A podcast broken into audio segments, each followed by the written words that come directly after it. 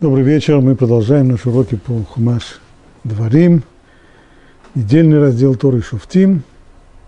И тема сегодняшнего урока – это продолжение предыдущего урока, а именно вопрос о назначении царя в Израиле. Ведь Тора в 17 главе книги Дворим говорит так. «Когда ты придешь в землю, которую Бог дает тебе, и овладеешь ею и поселишься в ней – и скажешь, поставлю я над тобой царя, подобно всем народам, что вокруг меня, то поставь над собой царя, которого изберет Бог.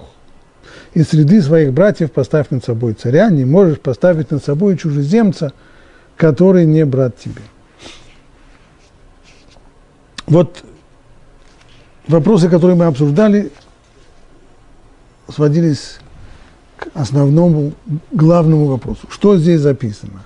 Это заповедь, которая – повелевает однозначно и безусловно назначить царя в Израиле, то есть установить монархический строй, или имеется в виду разрешение, что если вы захотите установить монархический строй, то это позволяется.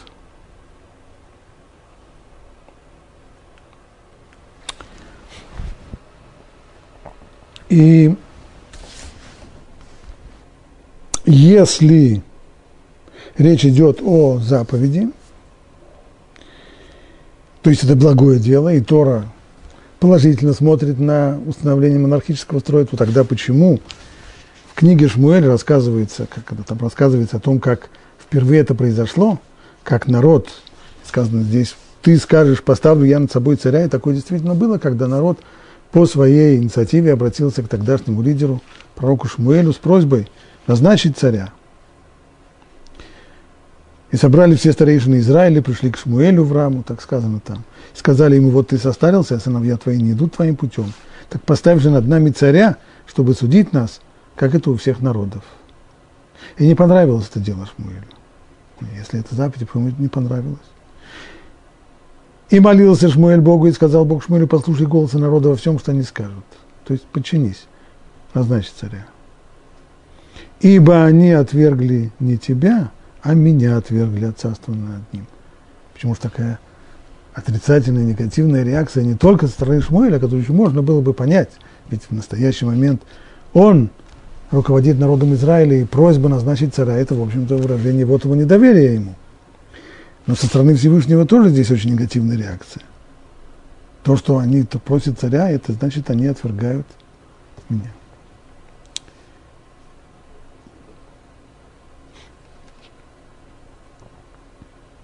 Пытается Шмуэлю говорить их, но не хотел народ снимать голос у Шмуэля и сказал, нет, только пусть царь будет над нами, тогда будем и мы, как все народы.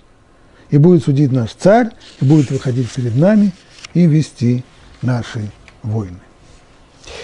И на прошлом уроке мы разобрали подробно два основных мнения среди ранних комментаторов Торы.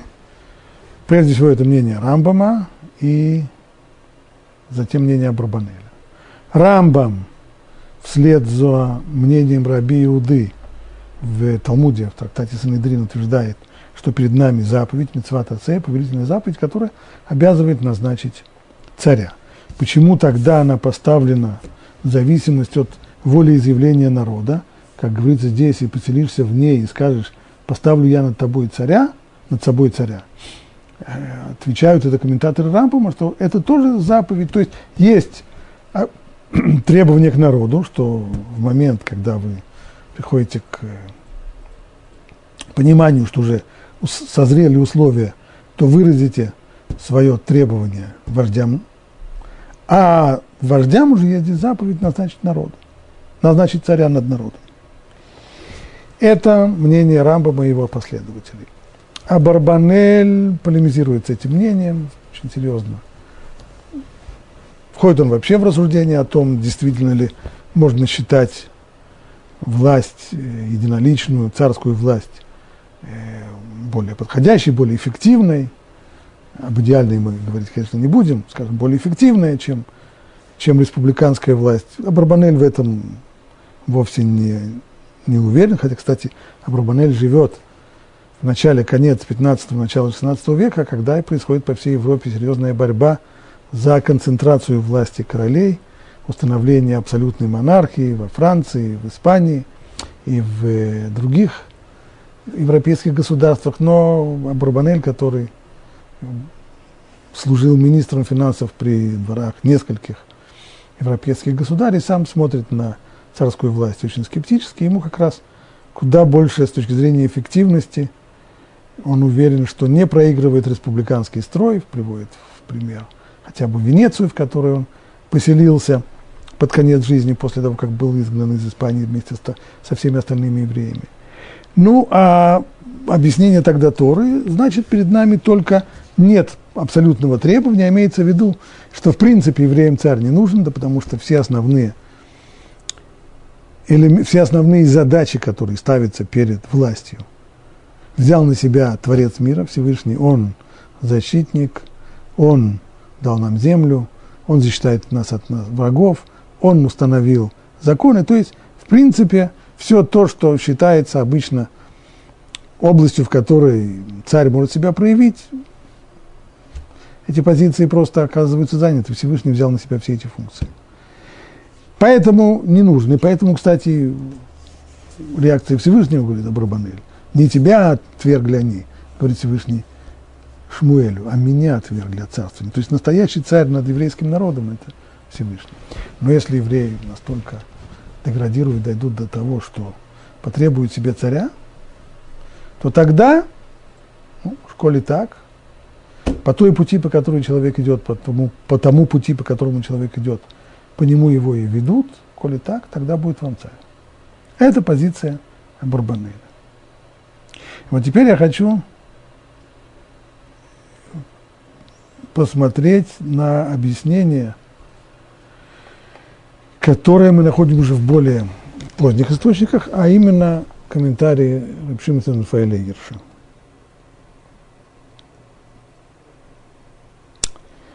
Он обращает внимание на первый стих из этого отрывка.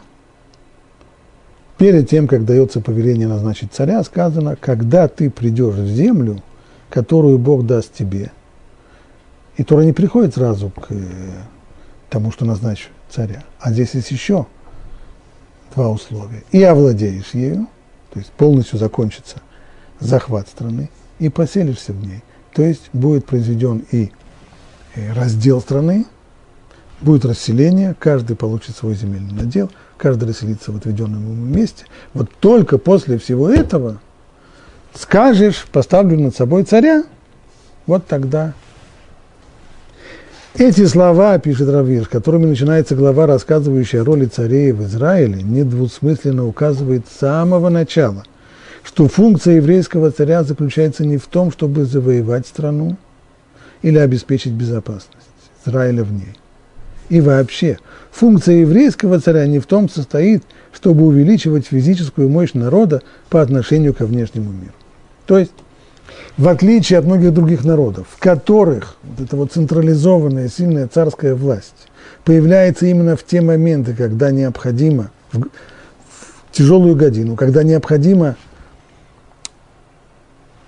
сконцентрировать все силы народные для сопротивления врагу, именно вот тогда на гребне подобных вот явлений появляется обычно царская власть, то это может быть верно по отношению к э, остальным народам, даже к таким свободолюбивым народам, как римлянам, которые э, строго до самого конца республиканского строя, до Юлия Цезаря хранили верность республиканскому строю, но вместе с тем во время войны на театре военных действий полководец наделялся почти неограниченными полномочиями. Более-менее это понятно. Можно обсуждать, спорить, дебатировать, заниматься разговорами в парламентах и тому подобных республиканских органах, на вечах народных, на собраниях народных в мирное время. В военное время, когда нужно быстро реагировать на возникающие угрозы и когда нужно мобилизовать все силы на отпор врагу, тогда приходится многими свободами пожертвовать, и тогда приходится подчиниться царю. Так вот, может быть, в этом смысл здесь назначение царя, говорит Равиш, ни в коем случае. Тора подчеркивает. После, только после того, как земля будет завоевана и разделена, то есть после того, как все тяжелые испытания еврейский народ пройдет, только после этого можно думать о назначении царя, но не раньше. Почему? И здесь Равир очень близко подходит к тому, что писала Барбанель. Землю народу Израиля дает Бог. То есть нам не нужен царь, который повел бы нас на завоевание страны своего, места под солнцем. И с его помощью Израиль покорит страну, и только его покровительством он будет жить там в безопасности. То есть и завоевание страны, и обеспечение безопасности народа в ней – это не наше дело. Всевышний взял это на себя. Эта божественная помощь, защита и благословение вновь и вновь обещаются Израилю в Торе. Торе несколько раз подчеркивает. Вы можете не беспокойтесь. Всевышний будет воевать за вас. И их неоднократно подчеркивал Муше. Для этой цели Израилю не нужен царь. Все, что необходимо сделать Израилю, чтобы Бог исполнил свои обещания, то есть, и здесь только одна загвоздка, в Торе это действительно обещано, что Всевышний будет помогать еврейскому народу и в завоевании страны, он обеспечит им завоевание страны и обеспечит и удачную оборону страны. Но обещания обещаниями, а можно быть уверенным, чтобы они будут исполнены? Да, при условии. При условии они даны Израилю. И для этого еврейский народ действительно должен быть Израилем. То есть народом, основным содержанием жизни которого является закон Торы то есть народом, преданным Торе. Достаточно, тогда достаточно одержать нравственную победу внутри над самим собой, чтобы быть уверенным в победе над всеми внешними врагами. То есть победа над внешними врагами – это не наша забота. Наша забота – это война с самими, мы сами с собой должны воевать. Мы должны заставить себя соблюдать те нравственные требования, которые выдвинуты нам законом Торы. И если мы себя победим, и если нам удастся заставить себя исполнять все законы Торы, тогда победа над внешним врагом нам обеспечена при нашем минимальном участии. И действительно, Аллаха указывает, то есть это не только уточнение комментатора из текста Торы. Так действительно, с точки зрения Аллахи, во всех законодательных сводах это повторяется, что царя назначают только после того, как завершено завоевание и освоение страны. Талмуд категорически отрицает, что целью монархии в Израиле может быть война ради захвата страны. Но если так, то позволен вопрос. Пойдем вслед за Барбанелем. Если нам не нужен царь ни для захвата страны, ни для ее обороны. А может, нам вообще он не нужен? Тогда как понимать то, что сказано здесь? То поставь над собой царя. Это только разрешение, уступка слабости? Нет. Тем не менее, здесь говорится, и ты скажешь, поставлю над собой царя, подобным всем народам, что вокруг меня, и поставь. Нужен царь. Он только для другой цели. Иными словами, после того, как Израиль завершит покорение страны, обоснуется в ней и ощутит потребность в царственном руководстве государством, то удовлетворение этой потребности не только будет позволено, но и приказано. То есть, когда будет требование от народа, когда народ осознает необходимость, тогда есть заповедь, мецва, обязанность назначить царя. Это согласно Талмуду в трактате Санедрин, там, где обсуждается этот вопрос. Таким образом, заповедь назначения царя зависит от осознания потребности в нем. Нет безусловной заповеди. Как только придете в страну Израиля, завоюете и поделите ее, расселитесь в ней, сразу же назначайте царя. Нет, нужно, чтобы народ пришел и потребовал. Потому что должно быть осознание необходимости. И это тоже понятно. Ибо ведь царская власть, она авторитарная власть, она ограничивает свободы. Чтобы народ не видел в царской власти деспотизм и жертвование своей свободы, нужно, чтобы народ сам осознал необходимость царской власти. Вот только тогда ее можно будет осуществить. Также очевидно, одна вещь только здесь мешает, и очень мешает. И почти все комментаторы на этом останавливаются, а некоторые спотыкаются. Поставлю, как еврейский народ должен сказать, как он должен выразить это свое желание назначить царя. Поставлю я над собой царя, подобно всем народам, что вокруг меня. В этом вся идея уподобиться народам, которые вокруг меня. Это то, что народ должен сказать. Поэтому Рабан, кстати, не хочет, поэтому Рабан говорит здесь, что это не то, что Тора велит народу сказать, давайте назначим царя, чтобы мы были как все народы. Нет. Тора здесь только предвидит, что так будет. Это очень плохо, что люди хотят уподобиться другим народам. Но Тора здесь только предвидит. Как поясняет и как понимает Равир вот этот момент – вот эти слова, подобно всем народам, что вокруг меня, нужно объяснить следующим образом. Все народы видят высшее благо для себя в наращивании мощи, направленной вовне. То есть цель, что народы мира, в чем они видят успех своей страны, нации.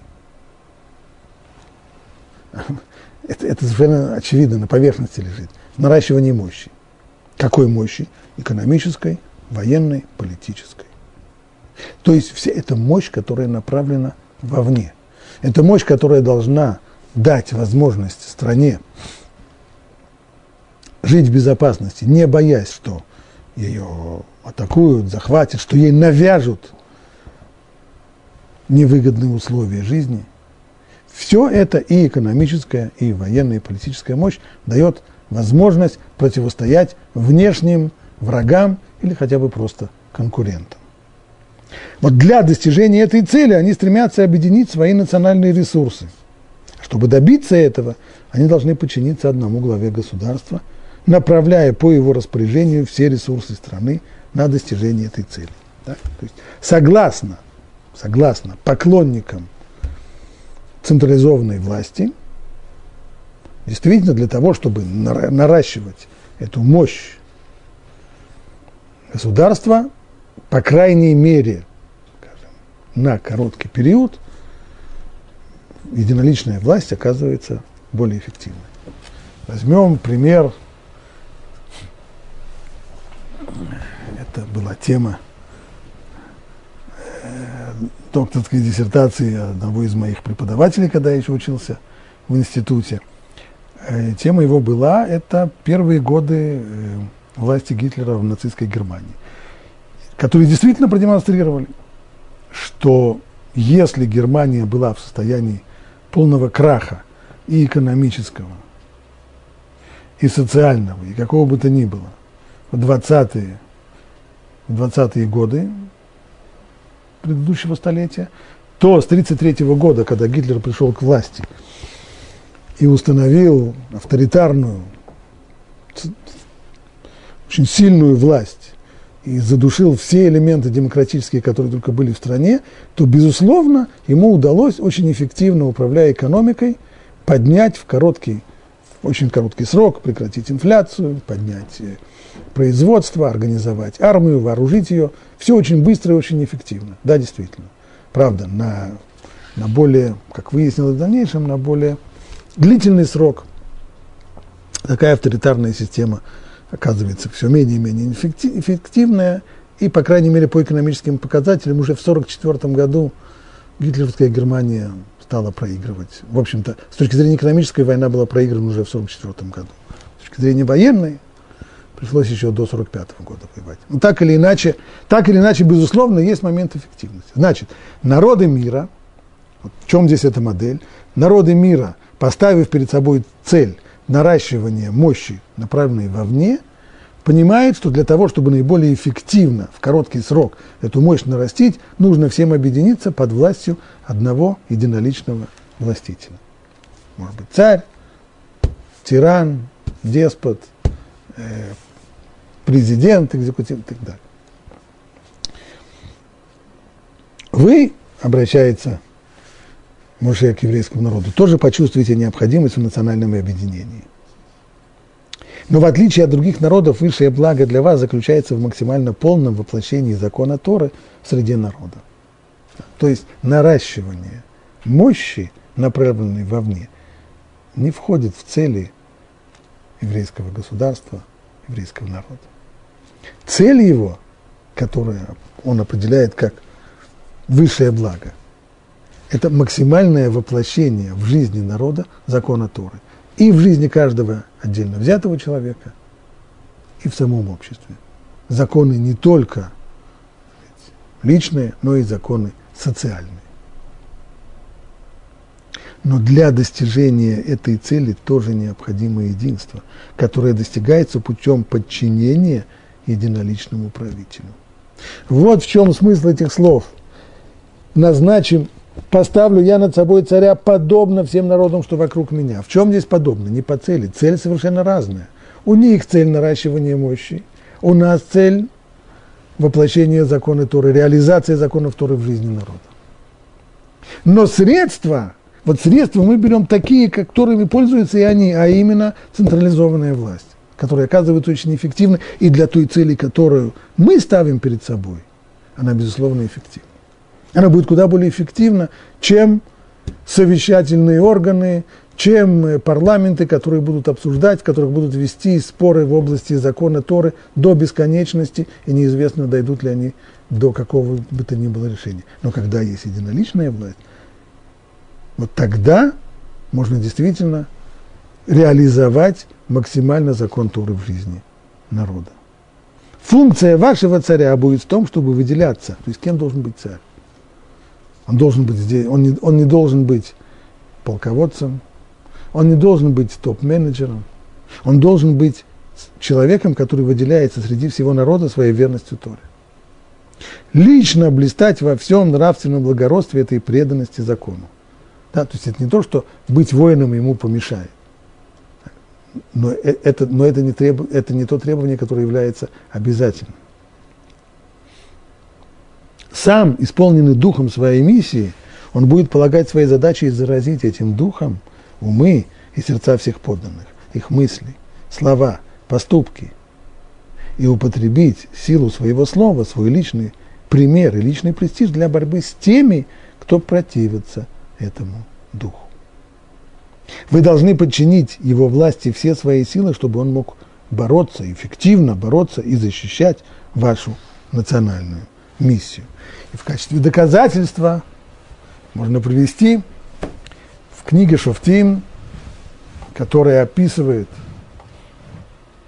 жизнь еврейского народа с того момента, как страна была завоевана, поделена, и до воцарения первого царя – когда руководился народ мудрецами, пророками, судьями их называли, то есть лидерами, которые управляли народом посредством Санедрина, то есть э, Верховного суда, Совет старейшин. И мы видим, что эпоха эта с точки зрения соблюдения закона Тора была неудачно. Там и сям появлялись очень неприятные ситуации, когда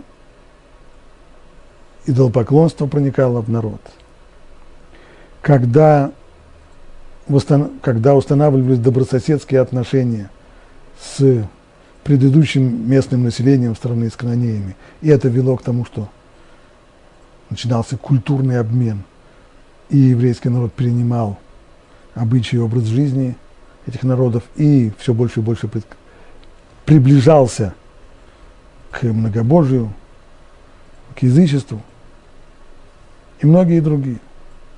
И заканчивая каждую такую печальную историю, как, например, историю о наложнице Левита, известную очень, или историю об идоле Михи, не буду подробно рассказывать о том, что там происходило, но это были возмутительные случаи и идолопоклонства, и разврата, и убийства. Книга Шуфтим подчеркивает, тогда не было царя в Израиле. Иш Аешар Бейнав Ясе. Не было тогда царя в Израиле, и каждый делал, что ему благорассудится. То есть в тот момент, когда народ распался, не сохранилось это единство, которое было до того в, в, в Синайской пустыне под руководством Моше и в дальнейшем во время захвата страны под руководством преемника Моше Иешуа, это единство распалось. Каждое колено само по себе, каждый клан сам по себе, каждый город сам по себе, каждая деревня сама по себе. И не нашлось серьезной силы, которая могла бы настаивать на строгом соблюдении законов Торы в народе. Не было царя.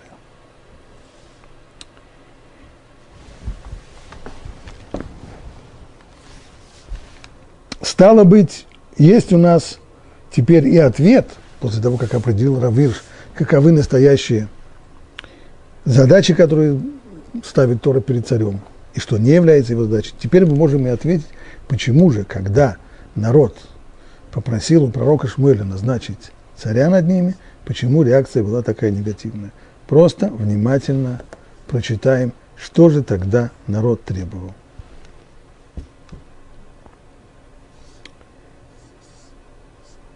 И пересказал Шмуэль все слова Бога народу, просившему у него царя. То есть он высказал, что реакция негативная, что есть в этом и неблагодарность, и предательство. Но, коли народ требует, то Всевышний соглашается, чтобы назначили царя. Но не хотел народ внимать голосу Шмуэля, то есть всем его вещеванием, что сама просьба о назначении царя, это сама просьба очень нехорошая – но народ не хотел внимать голосу Шмуэля и сказал, нет, только царь пусть будет над нами. Тогда будем и мы, как все народы, и будет судить нас наш царь, и будет выходить перед нами и, нес, и вести наши войны. Вот что хотел народ. Народ хотел, и причем, если мы посмотрим более внимательно, когда это произошло, это произошло, безусловно, в момент серьезной военной опасности, серьезное столкновение с соседними народами, конкретно с аммонитянами. Пусть маленький народ, но тогда он набрался силы, а раздробленный еврейский народ оказался неспособным оказать ему сопротивление, среди всего прочего, в силу своей раздробности. И вот тогда-то народ пришел и сказал, ну, конечно же, как это принято у других народов, что делают другие народы в тот момент, когда они чувствуют угрозу внешнюю, они объединяются под властью царя, мы тоже так хотим. Это наше спасение. Пусть царь объединит нас, мы ему подчинимся, пожертвуем собственными свободами, только для того, чтобы выстоять в войне. Вот это-то, в этом-то и есть проблема. Не для этого царь. Царь это не воевода. Царь это не военачальник. Царь это тот, кто должен заботиться о внедрении закона Торы в жизнь народа. А военные вопросы, они решаются другим способом. Поэтому была такая негативная реакция. Здесь, правда, сказано еще, будет судить наш царь. Вот здесь одно из двух. Либо вообще слово будет нас судить в книге Шофтим, ведь этим словом шофет, судья, назывались тогда вожди народа. Стало быть, и будет судить нас наш царь, не имеется в виду, что он будет заседать в судебной палате и будет разрешать вопросы о судах, о, о материальных ущербах и так далее, так далее. Имеется в виду другое здесь. Судить имеется в виду оказать помощь человеку с тем, чтобы он смог достигнуть что-то, что ему мешают получить э, какие-то внешние обстоятельства.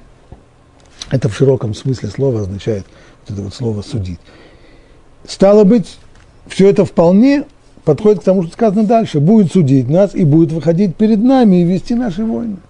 То есть будет представлять нас перед внешними врагами, перед конкурентами – перед, э, перед врагами и так далее, так далее. Либо, как говорит Талмуд, здесь есть две разные просьбы, а именно, были старейшины и был весь остальной народ. Старейшины просили, пусть царь будет судить нас, нас, то есть это именно то, что нужно, а и конкретно это управление, направленное, прежде всего, не вовне, а внутрь, в том, чтобы ввести и жестко контролировать соблюдение закона Торы в народе. А весь остальной же народ потребовал совсем другого и будет выходить перед нами и вести наши войны. Вот для чего они хотели. В любом случае, участвовали в, этом, в этой просьбе, чтобы царь оказался военачальником, участвовали в этом и старейшины или нет, гнев Всевышнего был именно вот на это окончание. На то, что хотели царя, как у всех народов, который будет вести наши войны. А царь не для этого нужен. Он должен быть, как у всех народов, именно, с точки зрения своей централизованной власти. Да, но цель его совершенно иная. Я думаю, что на этом вопросу назначения царя мы можем считать исчерпанным вполне. И вот теперь посмотрим продолжение. Тора говорит еще о определенных законах, которые характеризуют именно царскую власть. Прежде всего ограничения. То поставь над собой царя, которого изберет твой Бог, и среди своих братьев поставь над собой царя. Не можешь поставить над собой чужеземца, который не брат тебе. То есть, в отличие от того, что было принято во многих древних народах древности, достаточно привести хотя бы в пример э, Новгородскую купеческую республику в Древней Руси, которая никогда не назначала князей из своих собственных э, граждан. Всегда приглашали какого-нибудь иногороднего князя с его дружиной, с его головорезами. И, то есть, князь был, как, например, хорошо известный Александр Невский, который был сказать, не новгородцем, он был наемным князем, князем своей дружины. Вот этого не должно быть. Царь должен быть назначен только из твоей среды. Рамбан спрашивает здесь, может зачитаем его.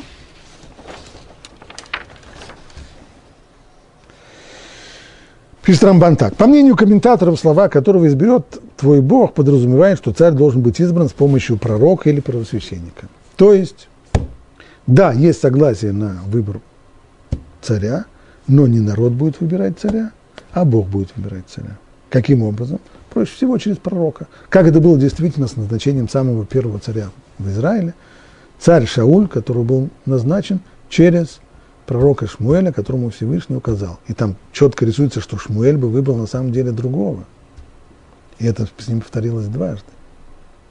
А Всевышний сказал ему, нет, не этот, а вот этот.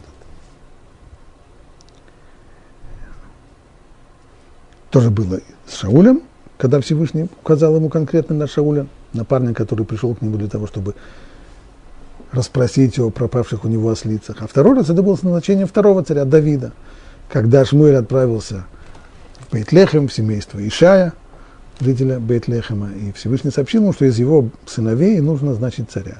И когда, когда Ишая привел к нему его царей, то Шмуэль быстро приглядел одного, который казался ему наиболее подходящим – а он не просто пророк, его называли тогда Хузе, то есть всевидящий, провидец. А Всевышний сказал, нет, нет, не тот, который, а совсем другой.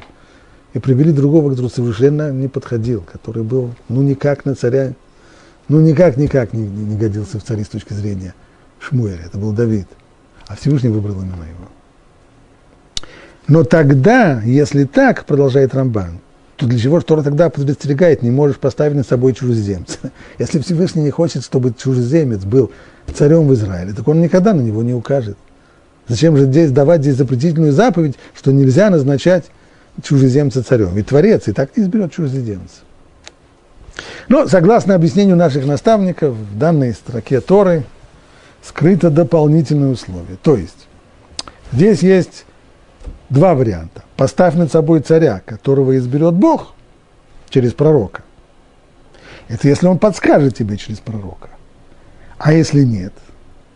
В случае, когда связь, когда пророчество прекратится, или Всевышний по какой-то причине выключит связь с пророком, не будет пророческого видения, а царя надо назначать, Тогда, по крайней мере, то есть тогда ты будешь назначать, вот тогда ты должен знать, что у тебя есть определенные условия. Не можешь поставить над собой чужеземца. Все то, что Рамбан до сих пор объяснял, это основано на предпосылке, по тому, как комментирует наши мудрецы, что вот эти слова, которого изберет и назначен собой царя, которого изберет Бог, это твердое условие, что царя выбирают не люди, а царя выбирает Бог. Только такой может стать царем, выбранный через пророков или через первосвященника. Но как мне видятся вот эти слова, которые изберет Бог, согласно простому смыслу. Если отойти от традиционного объяснения мудрецов Талмуда, то согласно простому смыслу подразумевает вот что. То, что даже если народ назначает царя, но проведение уже обеспечивает так, что назначается только тот, кого Всевышний хочет назначить царем. Иными словами, тот, кто получает власть над народом, получает ее свыше, от Бога. Как написано, Всевышний правит людскими царствами и передает власть тому, кому захочет. Так сказал пророк Даниил. А мудрецы Талмуда говорили, что не только царская власть, а вообще любая власть по, как сегодня говорят, по всей вертикали до, до самого низу. Даже бригадир артели землекопов получает это место с небес. То есть его, может быть, назначил прораб бригадиром. Да. Но на то была воля Всевышнего. Любая, даже минимальная власть, она свыше. Поэтому сказано, поставь над собой царя всякого, кому с небес предопределено править. То есть эти слова в простом понимании не имеют в виду, что ты должен получить конкретную санкцию через пророка, что вот этого выбирают. Нет, ты выбираешь на основе своих соображений, выборами, всеобщими, представительными, еще как, как, как бы то ни было. Назначается царь, но, чтобы ты должен знать, что всякому, кому с небес предопределено править, даже если он не принадлежит какому-то высокому роду, к самому маленькому колену из Израиля. Самый невзрачный, самый неподходящий на вид человек, как это было с царем Давидом. При всем при том, он свыше, но чужеземца, то есть среди евреев ты можешь назначить даже такого, который ну, совсем-совсем не, не родовит и не богат, и, и не выделяется какими-то другими подобного рода качествами. Но чужеземца не можешь никогда над собой Читаем дальше. Дополнительные законы царей. Только пусть он не умножает себе коней и не возвращает народ в Египет для умножения коней, ведь Бог сказал вам, вы более не вернетесь этим путем. Раши поясняет, какая связь. Ну хорошо, нельзя, нельзя, чтобы было очень много коней. А, кстати, сколько это очень много? Сколько это очень много, что нельзя, а поменьше этого можно, не ясно. Второе. Какая связь между запретом умножения коней и словами дальше, и только пусть он не умножает себе коней и не возвращает народ в Египет. Зачем нужно возвращать народ в Египет? Коней покупать. Есть места, где продают коней. Раши отвечает на последний вопрос следующим образом. Начинает Раши сначала. Пусть он не умножает себе коней, а лишь столько, сколько необходимо для его колесниц. Так, то есть есть, безусловно, нужды царства, нужны колесницы боевые, нужны колесницы для, в качестве транспортного средства, для этого нужны, нужно энное количество лошадей, вот их завести. Но не заводить себе огромное количество лошадей, которыми можно будет хвастаться. Все это для чего? Чтобы он не возвращал народ в Египет. Ведь коней приобретают там. Вот какая связь, говорит Раши. То место, где приобретают коней, это же в Египте, как написано, колесница. И действительно Раши приводит доказательства своему утверждению. Из того, что рассказывается о царе Шломо, который производил большие закупки лошадей, колесниц. И там написано, колесница была доставляема из Египта за 600 шекелей серебра, а конь за 150.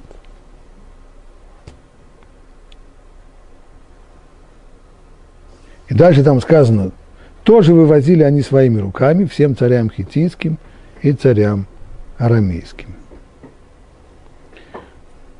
Еще. Коней же царю Шломо привозили из Египта. Колесница из Египта была доставляема за 600 шекелей серебра, а конь за 150. Ну вот есть подтверждение из книги царей, в котором рассказывается, как, каким образом Шломо закупал себе лошадей и колесниц, делал это в Египте. Нужно сказать, что историков эти строчки очень смущают. Нам совершенно неизвестно, что в Египте разводили лошадей. Некоторые историки идут так далеко, что вообще говорят, что, что лошадьми в, в Египте не пользовались. Тому доказательство, что в египетском языке нет иероглифа, который соответствует лошади. Это, конечно, слишком крайнее утверждение, потому что, с другой стороны, есть иероглиф, который э, обозначает колесницу, а колесница, она всегда, то есть в Египте не мыслилась лошадь без колесницы и колесница без лошади. Скаковых лошадей действительно в Египте не было. Это не египетская культура а лошадей использовали для колесницы, поэтому, поскольку есть иероглиф для колесницы, то он включает в себя и, как это у единицу тягловой силы, и лошади тоже. Но все же. Так каким образом царь Шлумо, написано, закупал лошадей в Египте? Как это можно объяснить? Нужно сказать, что основным местом разведения лошадей была Малая Азия, то есть тогда это в то время хетское государство, и междуречие Тигра и Ефрата. Египет славился прежде всего своим хлебом.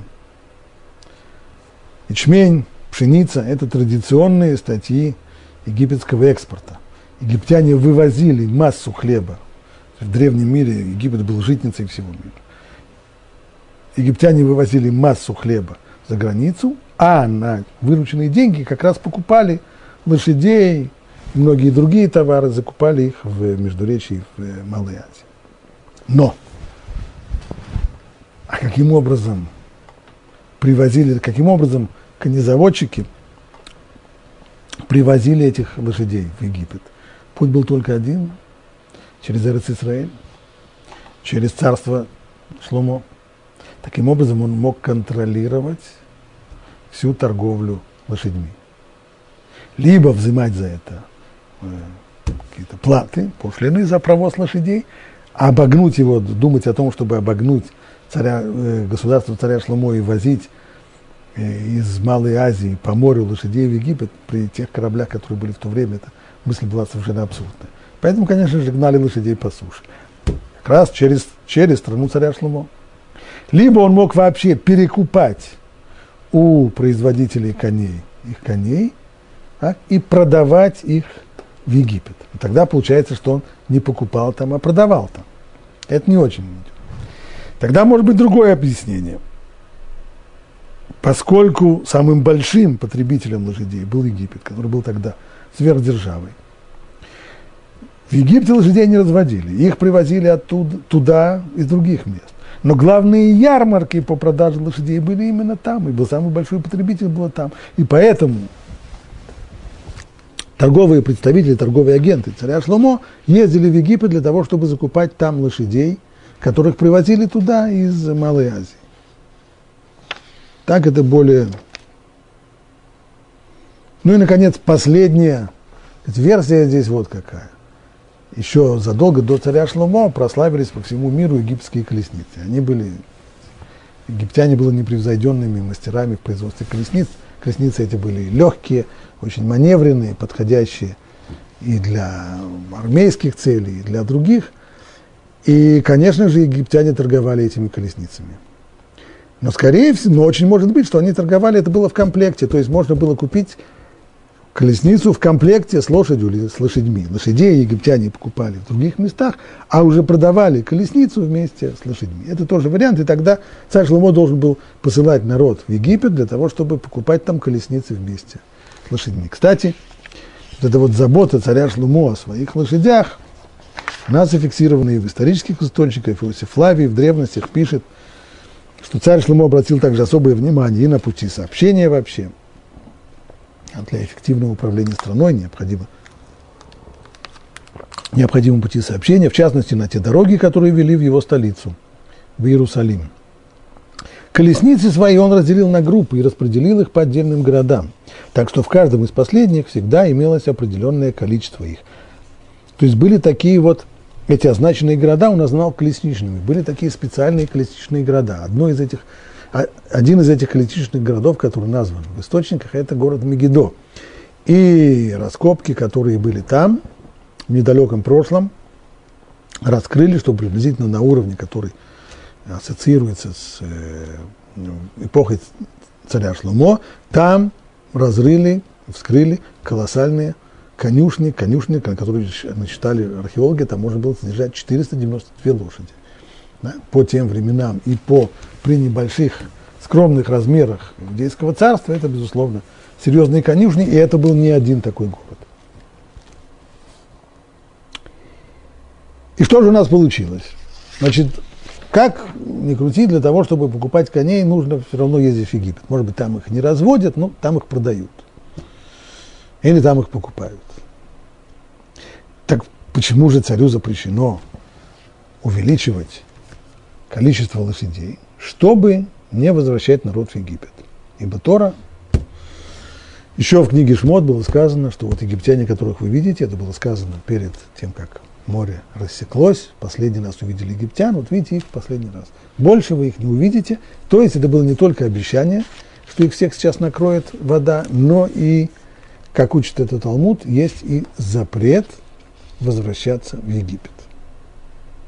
Но Рамбан здесь э, указывает на серьезную сложность, а именно,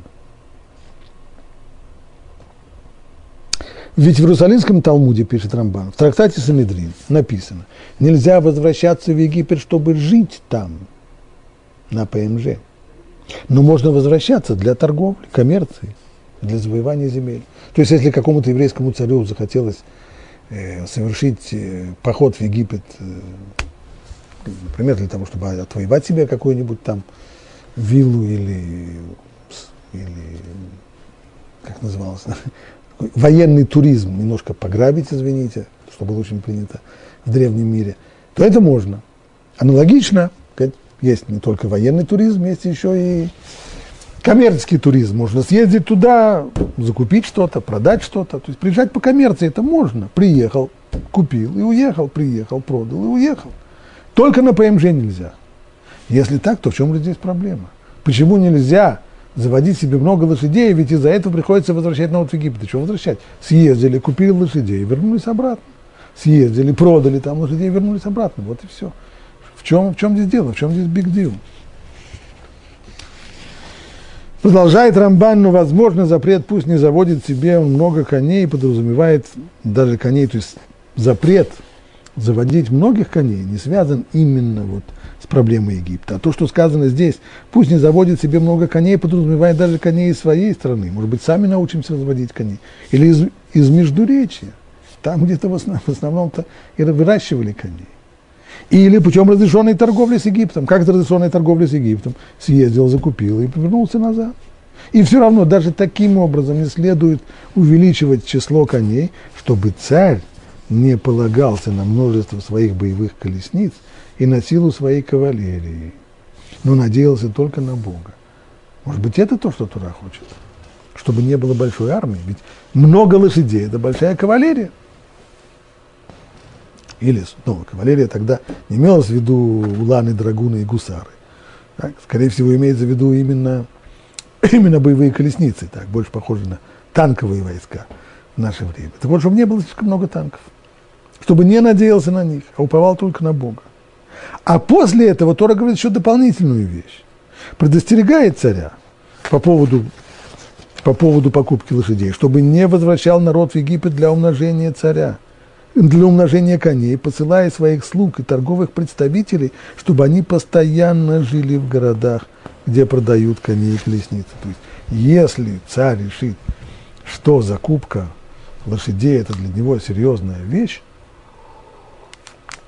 то тогда он может не ограничиться тем, что он время от времени будет посылать торговую миссию для закупки лошадей, а для того, чтобы покупать хороших лошадей по хорошей цене, он будет держать там постоянное торговое представительство в тех городах, в которых происходят эти ярмарки по продаже коней. А вот это уже криминал, а это уже запрещено.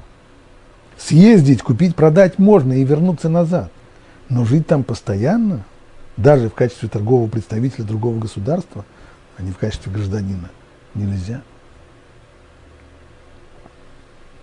И продолжает Рамбан эту заповедь, смысл этой заповеди в том, что жители Канаана чрезвычайно грешны. Как написано, Египта и Канаана, про Египет, что жители Египта, в скобочках, и Канаана, были чрезвычайно грешны, как написано, по обычаям Египта, в котором вы жили, не поступайте, и по обычаям Канаана, в который я веду вас, не поступайте. Иными словами, нельзя копировать их образ жизни. Ну как же не копировать образ жизни, если они наши соседи? И поскольку Всевышний не хотел, чтобы народ Израиля перенимал их обычаи, он повелел в отношении кананеев жесткое решение, а именно, пусть не проживают они в твоей стране, чтобы не ввели тебя в грех. То есть попросту их либо выселить, либо, если они не согласны выселить, уничтожить. То есть силой очистить страну от кананеев. В Египте такое не нужно, поскольку мы не собираемся жить в Египте. И тогда проще, пусть египтяне живут себе в Египте, но нам там делать нечего. Мы туда ездить, жить, мы, туда, мы там жить не будем. Так это приводится и в э, своде, в книге, в Сефер в книге заповеди Рамбама, что цель этого запрета заключается в том, чтобы мы не учились от жителей этой земли их верованием и не принимали их обычаев, предосудительных с точки зрения Торы. И только вот короткая поездка, во время которой не успевает человек перенять обычаи, приехал, продал, уехал, вот это разрешается. Ну и здесь, естественно, вопрос, кто это написал Рамбам – а где жил Рамбам? В Египте, в пригороде Каира. Он прибыл туда не по доброй воле, он скитался. Семья его бежала из Испании. От берберских фанатиков затем э, поселилась в Фезе, затем и оттуда пришлось бежать. Дошли до Каира, там более-менее как-то было спокойно. Ну, нельзя же там жить. И не только один Рамбам жил там. Большая, процветающая еврейская община была Каире, и вообще во всем Египте на протяжении многих столетий. Как же это объяснить, если существует такой четкий запрет?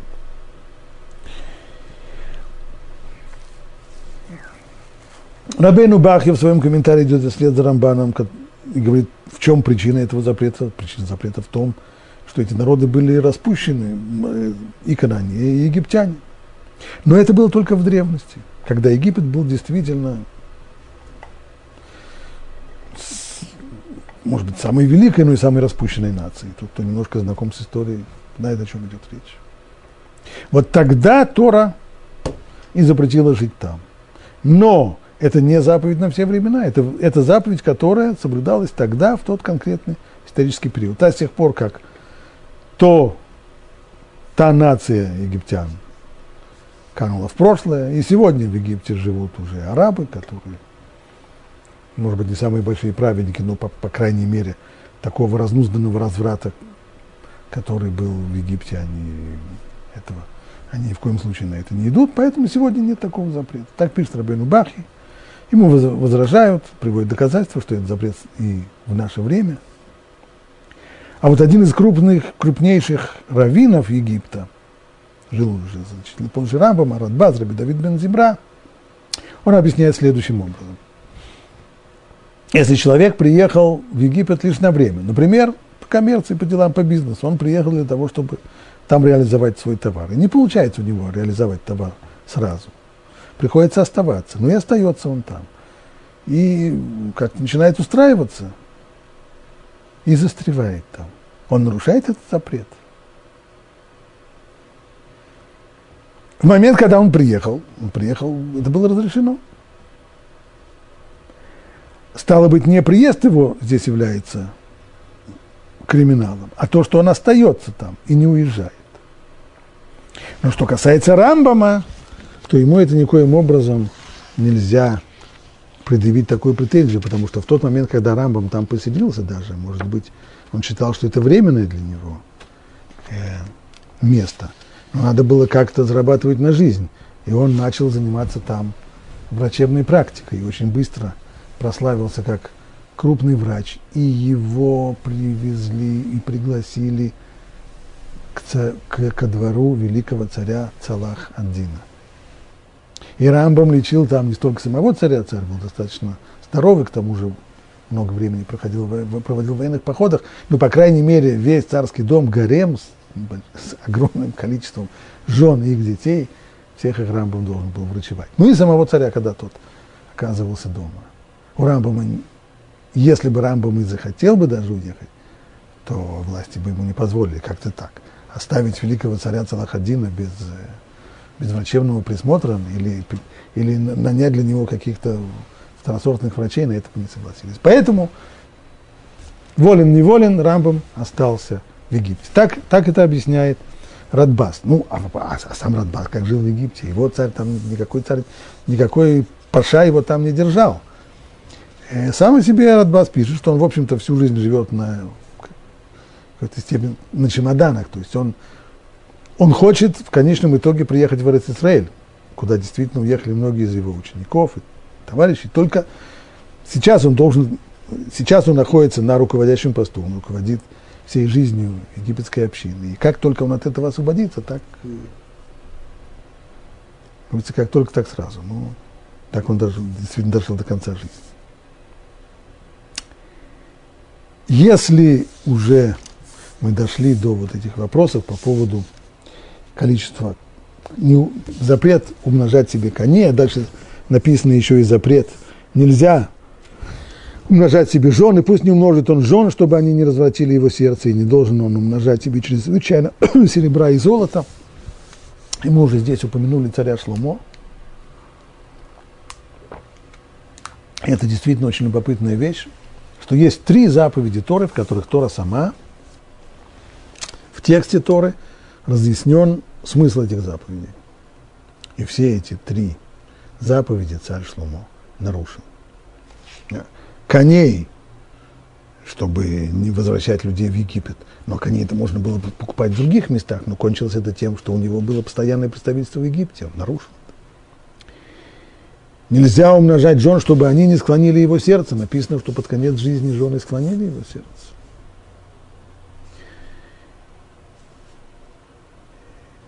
И это мы говорим о самом, самом мудром из всех людей –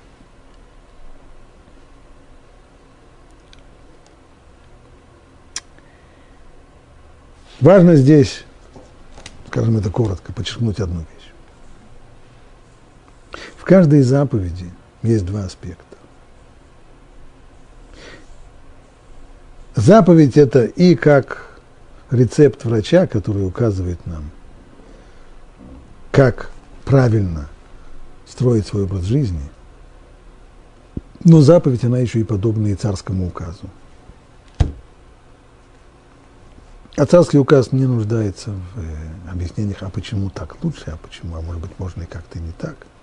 Царь приказал, надо подчиняться. Оба этих аспекта существуют. Что касается первого аспекта, царь Шломо был уверен, и он не ошибался. Зная себя хорошо, он знал, что он может ничего не опасаться, он может торговать лошадьми и не приезжать в Египет, не обязательно это. Он может набрать себе большой гарем, как это было принято тогда, тогда все дипломатические связи со странами осуществлялись при помощи династических таких браков, и это его, ему не помешает, жены не в состоянии склонить его сердце. Он может набрать себе огромное богатство, и тогда это на него никак не повлияет, он не возгордится. Да, он мог себе это позволить. Но все равно это было запрещено, поскольку есть еще второй аспект – царский указ – на царский указ не говорят, а может быть это, а, а мне это не вредно, а мне это не помешает. Закон есть закон. И поэтому, говорит Мидраш, так случилось, то есть с небес уже было устроено так, что царь Шлумо нарушил все эти запреты. Ибо если бы он их не нарушил, то он тем самым доказал бы, что вот можно в определенных случаях не нарушая, э, в, в определенных случаях, не подчиняясь законы Тору, нарушая эти законы, не дойти до тех отрицательных результатов, о которых Тора предупреждает. И это был бы конец всей Торы. Каждый бы сказал, ну, вот можно же, мне это не мешает, я могу, и мне это не, мне это не помешает. Я могу себе это позволить. Царь Шломо себе позволил, и я могу себе позволить. И это был бы конец всему. Поэтому с небес устроили так, что царь Шломо не только нарушил эти три запрета, но и в конечном итоге он дошел до всего того, о, том, о чем Тора предупреждала. Он думал, что он будет торговать лошадьми, не возвращая народ в Египет. Он возвратил, у него было постоянное представительство в Египте. Он думал, что жены не смогут склонить его сердце. Под конец жизни они склонили его сердце. И таким образом, хотя для царя Шлумо это была сказать, ужасная, ужасная вещь, то, что все поколения читают про него, про этого самого мудрого и великого человека, все поколения читают о том, как он нарушил эти заповеди. Но с другой стороны, с точки зрения для Торы, для Торы это было спасение. Ибо если бы ему удалось сделать то, что он задумал, нарушая законы Торы, не попасть в просак, не дойти до этих результатов негативных, то это был бы конец всей Торы. Слава Богу, этого не случилось.